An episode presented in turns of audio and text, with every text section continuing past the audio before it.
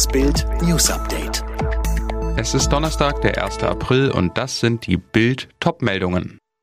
Joko und Klaas senden sieben Stunden für die Pflege. DFB 11 blamiert sich in WM-Quali gegen Fußballzwerg Nordmazedonien. Impfbereitschaft trotz hin und her bei AstraZeneca-Vakzin weiter hoch.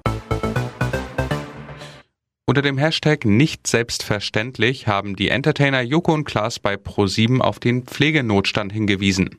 Pro7 strich das komplette Abendprogramm und brachte zur besten Sendezeit um 20.15 Uhr eine beispiellose Pflegedoku. Sieben Stunden lang kamen Frauen und Männer in Krankenhäusern und Altenheimen zu Wort, die auf die Probleme in der Pflege hinwiesen. Per Bodycam wurde eine komplette Schicht einer Krankenpflegerin an der Uniklinik Münster gezeigt. Das Netz feiert die Aktion und sieht die Politik gefordert, die Bedingungen in der Pflege endlich zu verbessern. Auch zahlreiche Politiker reagierten beeindruckt. Der öffentlich-rechtliche Sender Arte schrieb anerkennt auf Twitter, ProSieben habe mit diesem Abend Fernsehgeschichte geschrieben. Chapeau.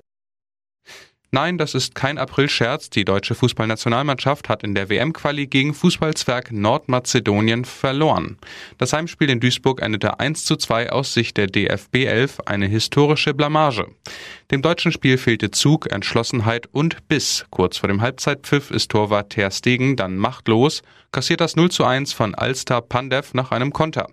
Ilkay Gündogan konnte in Halbzeit 2 zwar ausgleichen, Timo Werner vergab aber die Chance zur 2 zu 1 Führung und kurz vor dem Schlusspfiff klingelte es erneut im deutschen Tor 2 zu 1 für die Gäste durch Elmas. In der Voali-Gruppe rutscht das DFB-Team damit auf Rang 3 hinter Armenien und Nordmazedonien. Trotz des Hin und Hers beim Corona-Impfstoff von AstraZeneca ist die Impfbereitschaft in Deutschland weiter hoch. Wie eine Forsa-Umfrage für NTV zeigt, wollen sich mehr als zwei Drittel der Befragten impfen lassen, sobald sie die Möglichkeit haben, jeder zweite auch mit AstraZeneca. Zum 1. April sind heute neue Gesetze in Kraft getreten, unter anderem die Reform des Jugendschutzgesetzes.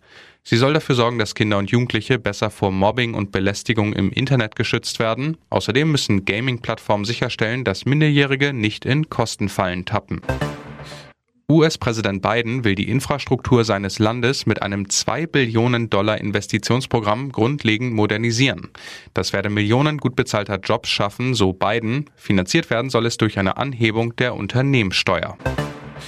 Wer in Corona-Zeiten von einer Reise möglichst weit weg träumt, kann sich jetzt bei der Europäischen Weltraumagentur als Astronaut bewerben.